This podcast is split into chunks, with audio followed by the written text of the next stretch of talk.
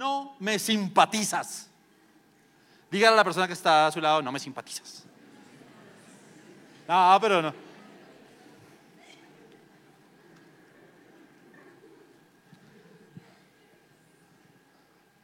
No me simpatizas. Dice el libro de Primera de Samuel, capítulo 2, verso 11. Primera de Samuel, capítulo 2, verso 11. Después el Cana regresó a su casa en Ramá sin Samuel, y el niño servía al Señor como ayudante del sacerdote Elí. Ahora bien, los hijos de Elí eran unos sinvergüenzas que no le tenían respeto al Señor. ¿Cuántos conocen la historia de los hijos de Elí? en la época de Samuel, algunos la han leído, libros de primera y segunda de Samuel, nos cuentan toda la historia eh, del profeta Samuel, que además se cree que fue quien escribió estos dos libros. La mamá de Samuel, ¿cómo se llama? Ana, muy bien. Ana no podía tener hijos. Y cuando tiene, eh, o cuando le hace, le hace una promesa a Dios y le dice, si tú me das un hijo, yo ese hijo lo voy a consagrar y efectivamente cuando el niño ya no le siguen dando pecho, no, no lo siguen amamantando, entonces se lo llevan al sacerdote que se llama ¿cómo?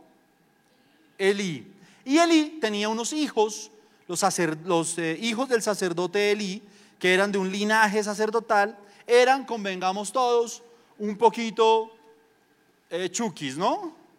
Eran unos chinos casposos, malandros, caínes, seguidores de Petro. No, mentira, no, todavía yo no dije eso. Eran malosos, eran malosos, eran malos. Hay gente muy chévere que sigue a Petro, todo bien. Pero eran malosos los chinos, malos. Y hacían hasta para vender. Tenían una característica eh, que comparten con todos nosotros. Usted dirá, uy, ¿cómo así que eran malos y comparten una característica con todos nosotros? Sí. Se la pasaban en el templo. Su diario vivir estaba en el templo. Crecieron algunos, como algunos de ustedes, crecieron en el templo, acompañando al profeta, al sacerdote Eli. Pero eran malos. Y esto me habla a mí de un grupo de jóvenes, porque estos eran jóvenes, que se llaman, eh, hay personas acá que vienen y como que les gusta Somos Uno y como que les gustan las predicaciones y como que les gusta la música, nosotros los llamamos, yo los llamo simpatizantes de la fe cristiana, ¿sí? O sea, como que les simpatiza un poquito todo esto, las pantallas, eh, los mensajes, la música, pero no logran tener una, eh, lo que tuvo Samuel, ¿no? Que fue literalmente una consagración que fue lo que, tuvo, lo que logró desarrollar Samuel. Samuel no viene de un linaje de sacerdotes, pero termina siendo el profeta del pueblo. Los que eran llamados a ser los profetas y a ser los hombres de ese momento eran los hijos de Eli, pero los chinos eran muy casposos. Samuel no, pero Samuel sí se consagra y termina siendo, ustedes saben, un tipo de un nivel espiritual brutal, ¿no?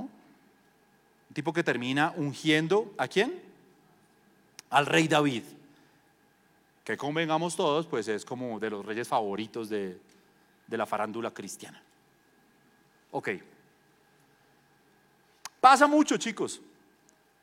Pasa mucho que hay gente que viene a la iglesia, que comparte eh, aparentemente la fe, pero que en realidad son simpatizantes. Hoy quiero, y el, y el centro de mi mensaje hoy, es que usted aprenda que esas personas que se creen simpatizantes y que creen que siendo simpatizantes la están haciendo muy bien, pero que no son consagrados, a Dios no le simpatizan.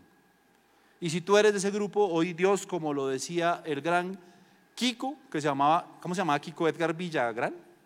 Carlos Villagrán, Carlos Villagrán.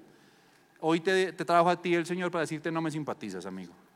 Eso que tú estás haciendo de venir aquí a ser tibio, de venir aquí a, limpiar tu conciencia, no, no me simpatiza, no, no me hace mucha gracia, amigo. Y quiero para que usted se identifique o no, ojalá no se identifique, por supuesto, recordarle cómo eran los hijos de Elí. ¿Qué dice la palabra de cómo eran ellos?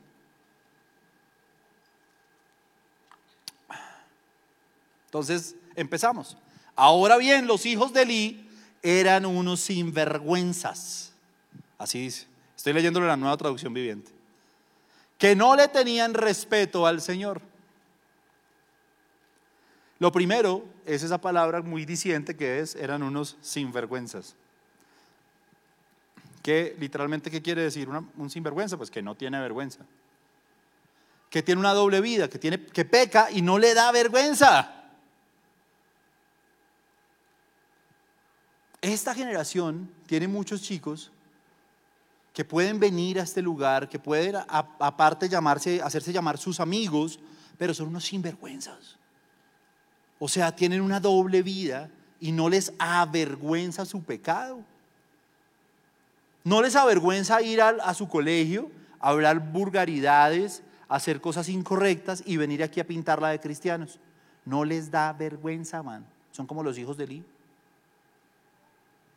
Y si usted está entre esos que viene aquí los viernes porque le parece buen parche, porque este es un buen parche además.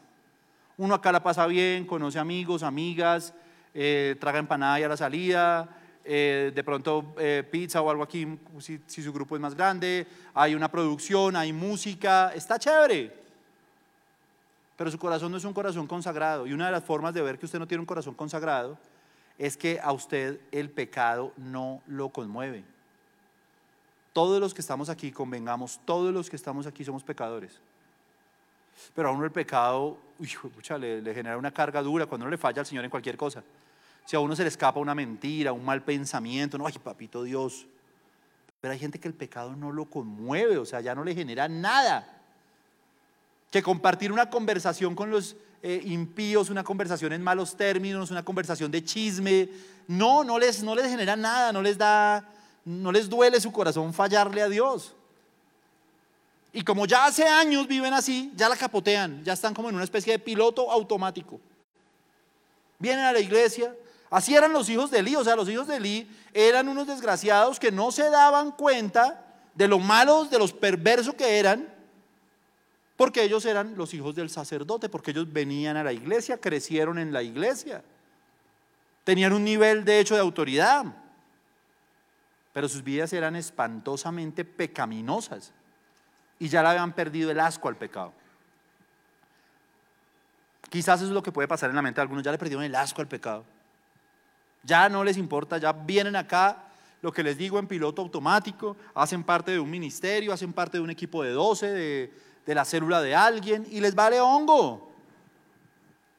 Pero rehongo fallarle a Dios, ver cosas que no deben ver, tener amigos que no deben tener, conversaciones que no deben tener, estar en combos en los que no deberían estar. Y vienen aquí y no se les da nada. O sea, el corazón no se inmuta de escuchar la palabra de Dios a sabiendas de que están viviendo una vida terrible. Lo saben. Y no se les da absolutamente nada. Así eran los hijos de Eli. Iban a las iglesias, se sentaban a escuchar, a, me imagino que al papá, ellos estaban en una vida terrible, con un pecado terrible, y no, les valía hongo. Si ese es tu caso, querido amigo, hoy el Señor te trajo aquí para decirte, no me simpatizas. El hecho de que vengas a una iglesia no te hace congraciarte conmigo. Al contrario, me da mucho más asco. Que encima de todo creas que por ponerte el tag de cristiano, por decir en tu colegio, en tu universidad es que yo soy cristiano, y ellos mismos ven todo lo que tú haces, es diez mil veces peor. A estas alturas de la historia dice la Biblia que Dios ya había decretado la muerte de esos chinos. Ay, de verdad, pero los muchachos estaban en la iglesia. Sí, de esos que iban a la iglesia, Dios ya había decretado la muerte. Entonces ya había dicho, esos son unos sinvergüenzas que no respetan nada. Y yo ya decidí que mueran y va a haber unos capítulos más adelante cómo van a morir, se los van a pelar los filisteos. Y Elí cuando se entera la noticia también, lleve lo suyo por mal papá. Está bonito el mensaje hoy, ¿no? Todos me miran como, ¿qué le pasa? Lo segundo que dice ahí, lo primero es que son unos sinvergüenzas, dice que no le tenían respeto al Señor. No le tenían respeto al Señor. Entonces los tipos iban a la iglesia y ya hacían, insisto, lo que se les daba la gana. Había como una rutina que Dios había establecido para esa época, de cómo se quemaban los animales, por ejemplo, que se, sacrificaban Entonces decía que primero se quemaba la grasa de los animales, luego una porción se podía coger para los sacerdotes, luego eso tenía como toda una cosa que era muy eh, guiada por Dios y que los sacerdotes tenían que cumplir al pie de la letra, esto les valía hongo. Cogían, dice, cogían un tenedor cuando pasaban donde los sacrificios y cogían y eso se tragaban la carne.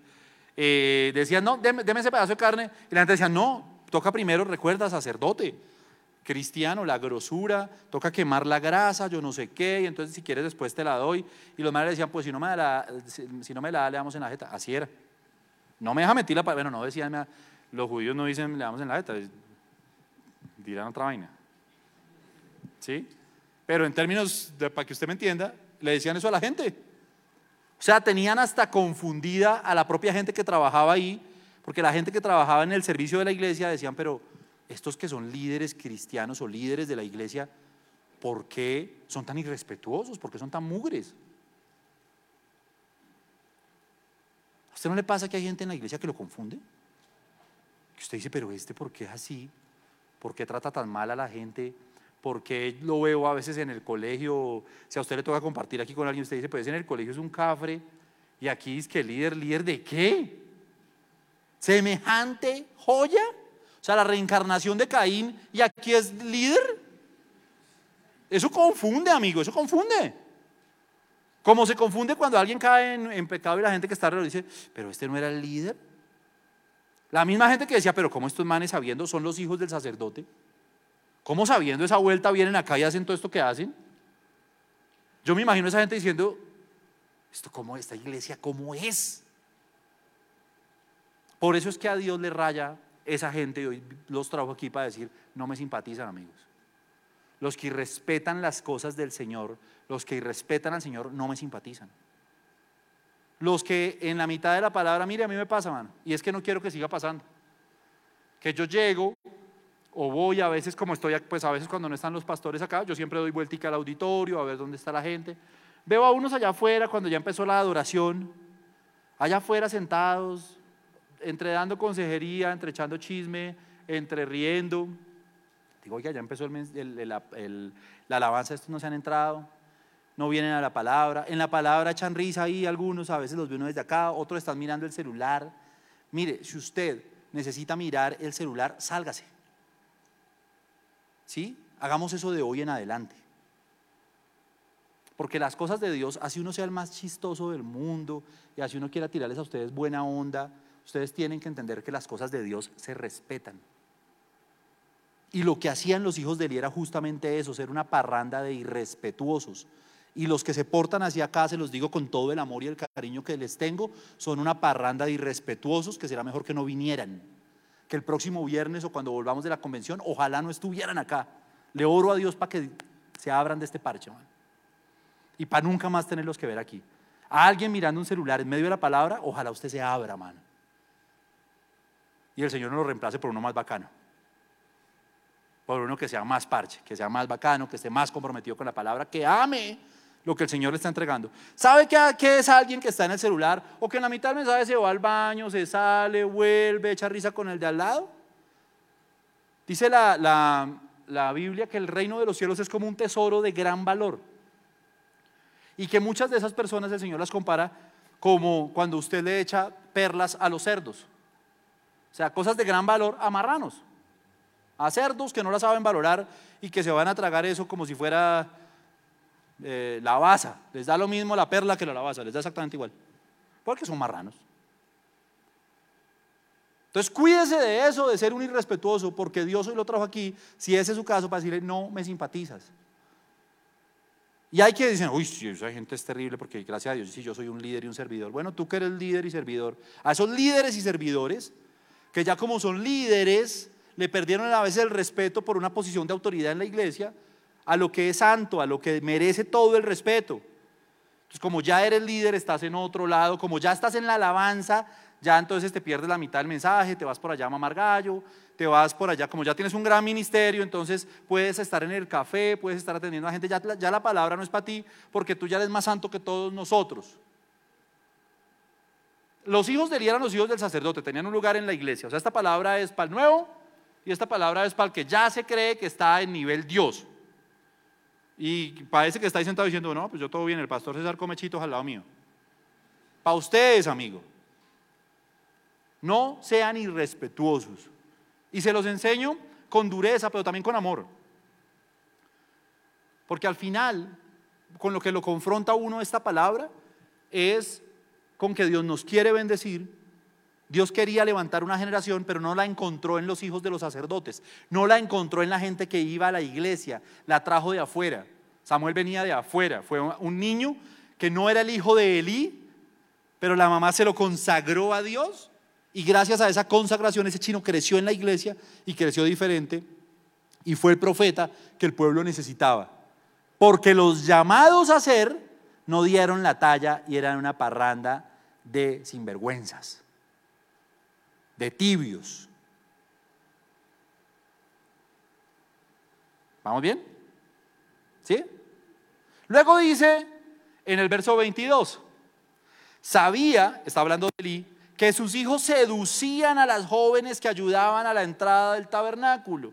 Ah, estos manes, aparte de que se tragaban las ofrendas, aparte de que irrespetaban la palabra, aparte de que no le hacían caso a nadie, coqueteaban por toda la iglesia, amigo. Y Dios hoy los trajo para decirles, no me simpatizan. No me simpatiza el que viene a la iglesia y siente que es una gran idea coquetearle a cuanta niña se le ocurre. Y mucho menos, y si algo le puede rayar a Dios, es que usted venga aquí y de manera poco sabia le endulce el oído a una y luego esa una tenga que verlo a usted endulzando el oído a otra y le dañe el corazón a las niñas que Dios ha determinado que estén aquí para bendecirlas, que las ama y las quiere cuidar como eh, perla de gran valor. Y eso que para Dios es una perla de gran valor, para usted es un parche. Querido amigo, usted chayán de pueblo, ¿sí? Galán de vereda, usted. Ricky Martin de Topaipí. Que se cree, tiene complejo de bonito. Usted que se ve al espejo y dice, uy, yo estoy que me daño de lo bueno. ¿Sí? Usted que se mira hasta la cola. Y dice, ay, yo estoy que me daño, mejor. Usted, amigo, Dios le manda a decir que no le simpatiza. Que quiere jóvenes que tengan ilusión, que el corazón les palpite por formar hogares para levantar una generación con el carácter de Cristo, para enamorarse para no satisfacer los deseos de la carne, sino para satisfacer el propósito que Dios tiene con una niña. Usted que se empeña todos los días por dar lo mejor de sí para ser una mejor persona mañana para alguien. Y que no está con todas tirándole la miradita y la cada uno tiene sus propias estrategias. Y el Señor dice, no me simpatizas. No me hace ninguna gracia. Ah, pero yo vengo a la iglesia. Ah, pero yo soy un líder. Ah, pero yo, pero yo tengo un ministerio. No, me, vale cinco. Los hijos de Eli eran los hijos del sacerdote. Vivían en la iglesia, tenían un lugar en la iglesia. Se los pelaron los filisteos. Porque a Dios no le gustaba eso. Y porque ya Dios, se los pelaron los filisteos, pero ya Dios había determinado en su corazón que esas personas iban a morir. Ellos físicamente, ustedes espiritualmente. Porque hay cosas que a veces en medio de tanto que hacemos, de que las pantallas, de que el, saltar aquí, de que yo no sé qué, perdemos un poquito el norte de que estamos trabajando, estamos experimentando con cosas que son santas, de que la presencia de Dios es santa, de que Dios ha determinado darle a usted algo que no le da al resto del mundo. ¿Por qué? Pues porque lo ama. Y demanda de nosotros, de todos nosotros, un nivel de correspondencia con eso. ¿Sí vamos a entender? Que uno corresponda a esa santidad. Que uno cuando estén en el tiempo de la palabra, aquí o en cualquier lado, siempre esté atento. Dios está hablando, Dios me está escuchando. Que usted cuando vaya a su célula esté escuchando la palabra de Dios. Que usted como el líder no prepare una célula por prepararla, sino que prepare una gran palabra, porque usted va a predicar la palabra de Dios. El que predica cualquier cosa es un irrespetuoso que no le dedica tiempo a preparar el mensaje de la célula es un irrespetuoso con Dios. Y hoy el Señor los trae aquí para decirles, no me simpatiza. No me simpatiza que tú vivas eh, chateándote con otra persona mientras estás escuchando una palabra. No me simpatiza, no vuelvas por aquí. Chepa, chepa a su casa. Anda para allá, bobo, dijo Messi. no me hace gracia. Que aquí nos riamos, que aquí prediquemos una palabra chévere, que aquí intentemos llegarle a su corazón, que Dios nos use de, una manera un poco más informal. No quiere decir, de ninguna manera, que aquí sí respete la palabra de Dios, ni que usted tenga licencia para hacerlo, porque esta es una reunión de jóvenes. Así me, tocaron en el encuentro, dos babosos riéndose en el encuentro. Y uno dice, ¿por qué? Entre otras cosas, ustedes chicos, cuando inviten gente a encuentro, le voy a decir algo de corazón, no, no invite gente por invitarlo, o sea, tampoco es que necesitemos a la mala llenar esto de lo que sea, ¿no? Invite gente que quiera ir, que le nazca en su corazón, que tenga una formación, que, realmente lo quiera hacer y sepa a qué va. Claro, todos tendremos luchas. el encuentro para muchos fue una lucha. Pero cuidémonos, guardemos también a los chicos que van, porque de verdad yo veía chicos tan metidos en el encuentro y un par de tontos poniendo mal ambiente, haciendo chistes pendejos, que le provoca a uno sacarlos al parqueadero y como, como darles un, sacarlos como a patadas de la iglesia. ¿no? anda para allá vos. ¿Vamos bien? Pilas con el área sentimental, pilas, cuidemos, guardemos a la iglesia, por favor, de eso. Recuerden, cada joven que está aquí, los hombres, recuerden eso, hermano. Ustedes son sacerdotes que pueden ser o los hijos de Eli o los Samuel. Usted escoge qué quiere ser. Y en eso yo les pido el favor, el que, el que vino aquí a buscar novia, man, pues se, se equivocó de lugar. El que vino aquí, como dice eso, a seducir a las hijas de Israel, a las niñas que están comprometidas. Sobre todo la Biblia nos dice que tratemos a las mujeres como vaso frágil. Porque las mujeres en el buen sentido, perdóneme si alguna feminacia anda por acá, pero en el buen sentido para mí son un vaso frágil, dignas de honra, de valor, que los hombres cristianos tenemos que aprender a tratar con mucho respeto y con mucho amor. Hay tanto propósito de Dios en el corazón de cada mujer. Perdóname si soy sensible con esto, yo, crecí con mujeres. Y, de verdad que si algo aprendí en mi casa, si algo aprendí, eh, uy, ¿qué es este servicio? Si algo aprendí, he aprendido con Luciana, con mi esposa, es el gran valor que tienen las mujeres. Y ahí un hombre demuestra buena parte de su hombría, de su capacidad de asumir retos, de su valor, en el valor que le da a la mujer. El que un día le dice a una, ay, tú tan linda, me gustaría que mis hijos tuvieran tus mismos ojos. ¿Sí? No falta la mujer, hermano, que es sensible. Ah, de verdad. Y ve a ese mismo imbécil a la otra semana diciéndole lo mismo o sabiendo que está hablando en los mismos términos con otra niña, hermano, a ese joven el Señor le manda a decir que no le simpatiza, que preferiría que no estuviera aquí, que no viniera a hacer ese daño en la iglesia, hermano. Qué bonitas son las relaciones y lo saben los que son mis discípulos o las relaciones sentimentales que he asesorado. A mí me gusta fungir de cupido, me encanta unir parejas y saber que la están pasando bien, que se están enamorando, que nacen amores bonitos. Soy un defensor del amor. Pero de esos tontos que quieren enamorar a niñas y que además siempre tienen una... Esos que Dios me dijo, se llaman los Dios me dijo. Dios me dijo, tengo una palabra, yo no sé qué, a los ocho días Dios le dijo de otra y tiene para otra una palabra. O sea, tiene como cinco y a cada uno le tiene una palabra. No me simpatizas, te dice el Señor. Amén. Muy bien. Luego, verso 25 dice, eh, sin embargo los hijos de Eli no hicieron caso a su padre porque el Señor ya había decidido quitarle la vida. Lo, último son los desobedientes. Son eran desobedientes los chinos. No escuchaban la voz de su líder. Ah, bueno, ese es el caso del que viene acá, del que se sienta aquí, le gusta todo, pero no quiere someter a nadie. No le gusta el liderazgo, no le gusta someterse a, nadie.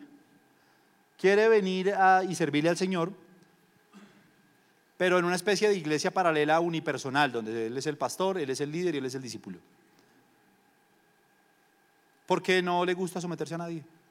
Y al que no le gusta someterse a nadie, esa crisis que hay en su corazón, un día va a dar frutos y va a dar malos frutos.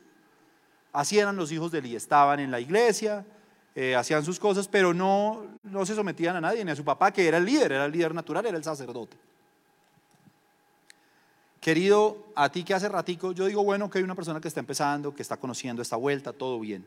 Pero tú que llevas rato y que ha costado tanto y que a tu líder le sacas canas y que además siempre es que a, todos nos ha pasado, que nos ha tocado, ¿no, no, no ha tenido un discípulo que es como estrellita? Que le gusta como llamar la atención, que se porta mal y le gusta como mostrarse que él es el malote de la célula y que él es el que es como escéptico y que él es el que siempre que termina la célula se reúne en un grupito y hace comentarios chimbos sobre el líder y dice es que, ah, yo no estoy de acuerdo y yo no sé. Ese no me simpatizas, te dice el Señor.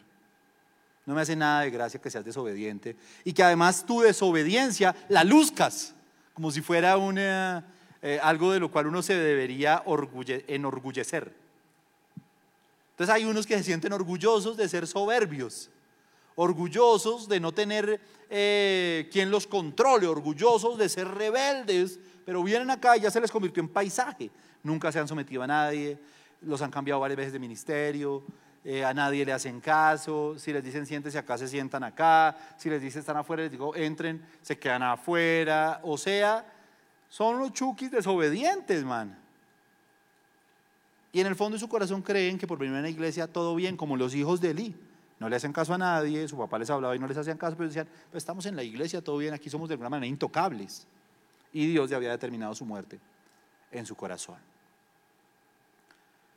Este pintoresco mensaje que les he querido compartir hoy es para que usted reflexione. Es para que usted no mire para el lado y diga, este mensaje es para mí. Es para que usted que es líder no diga, uy, esto está para mis discípulos. No, amigo, es para usted reflexione porque necesitamos empoderar este equipo. Señor nos dio una palabra eh, con mi ministerio, que es una palabra que yo he transferido para el reto de Somos Uno, que una vez hicimos una, una, eh, una serie, no sé cómo se llamó eso, que se llamó Mil de Pan. ¿Alguno la recuerda? Fue por, en la pandemia, ¿no? Fue por, por mm, YouTube. Eh, porque tenemos un sueño de tener mil personas, mil jóvenes. Pero un poco el mensaje en resumen era, queremos que esos mil sean de pan, es decir, de la palabra de Dios como pan, como pan de vida. Yo quiero lo mismo. Estamos lanzados a un reto con el equipo de 12, con los pastores, de que esta reunión tenga mil personas. Pero por supuesto no queremos mil hijos de Eli. Queremos mil como Samuel. Mil que respeten. Mil que vivan su vida sentimental en santidad. Mil obedientes. Mil que en todas las áreas de su vida sean integrales, sean íntegros. No mil mamando gallo, mira, tirándole la mirada a todas las niñas, echando risa durante el mensaje. No, no queremos eso. Esto no se llena eh, como la mayorista, ¿no? Como echando de todo, échenlos, échenlos, no. Y aquí los líderes, necesito que nos ayuden en eso. Los líderes tienen que formar a los chicos en esa cultura. Porque a veces por solo traerlos a la iglesia son muy condescendientes. Y se lo aguantan rebelde y se lo aguantan Mire una persona desde el día uno que venga a este lugar, los que vienen hoy por primera vez. Tienen que aprender que este es un lugar donde nos vamos a reír, donde la vamos a pasar bien, pero donde se respeta. Ay, pero es que el chino en la casa es rebelde. Bueno, pues ya rebelde. Acá no, amigo. Ay, pero es que él no está acostumbrado a tanto tiempo a escuchar. Pues hermano, multiplícate por cero, amigo. Pero acá se respeta. Si quieres venir a escuchar aquí la palabra, te sientas, la escuchas, estás atento, te ríes cuando yo haga un chiste, si no también me pongo bravo. Ah, todavía. Te me ríes de mis chistes. No, pero respetas la palabra de Dios. No estás afuera, no estás mamando gallo, disfruta la alabanza, no estás secreteándote con tu amiguis de toda la vida, yo no sé qué. No. No estás allá, hola, ¿cómo estás? Y si nos comemos una pizza ahorita. Y... Mano, pase para otro lado, pase para, allá, yo vivo cerca allá de Dubái, se ha visto que hay una discoteca que se llama Dubái, allá puede hacer eso, mano. Eche para Dubái, para, no sé cómo llaman, conozco porque saqué a mi casa. Eche para allá, mano, allá puede coquetear, hablar, echar chisme, acá no. ¿Listo? Muy bien. Tan bonitos que son ustedes. Chicos, ¿cómo era David consagrado? Servía, era ayudante, estaba mirando, llegaba a la iglesia, ¿qué hay que hacer? Póngame a servir. Tenía la camiseta puesta, sirvió a Elí. A Elí le obedeció a pesar de que él era un mal líder y sus hijos eran los hijos del mismísimo Seitan. Y el man le sirvió a Elí porque entendía lo que era la obediencia y era consagrado. La palabra clave de hoy es consagrados. Queremos mil, sí, mil consagrados. Consagrados que le van a servir toda la vida al Señor, que vamos a ir a sus matrimonios y vamos a ver cómo empiezan a levantar hogares cristianos de ejemplo, que realmente influencian para bien a la sociedad y no para mal, y no para que digan, uy, esos cristianos son peor que los mundanos, porque ya le perdieron el asco al pecado. Queremos mil, pero mil consagrados. ¿Quiénes están conmigo en esa causa? Levante la mano. Metámosle la ficha de esos chicos.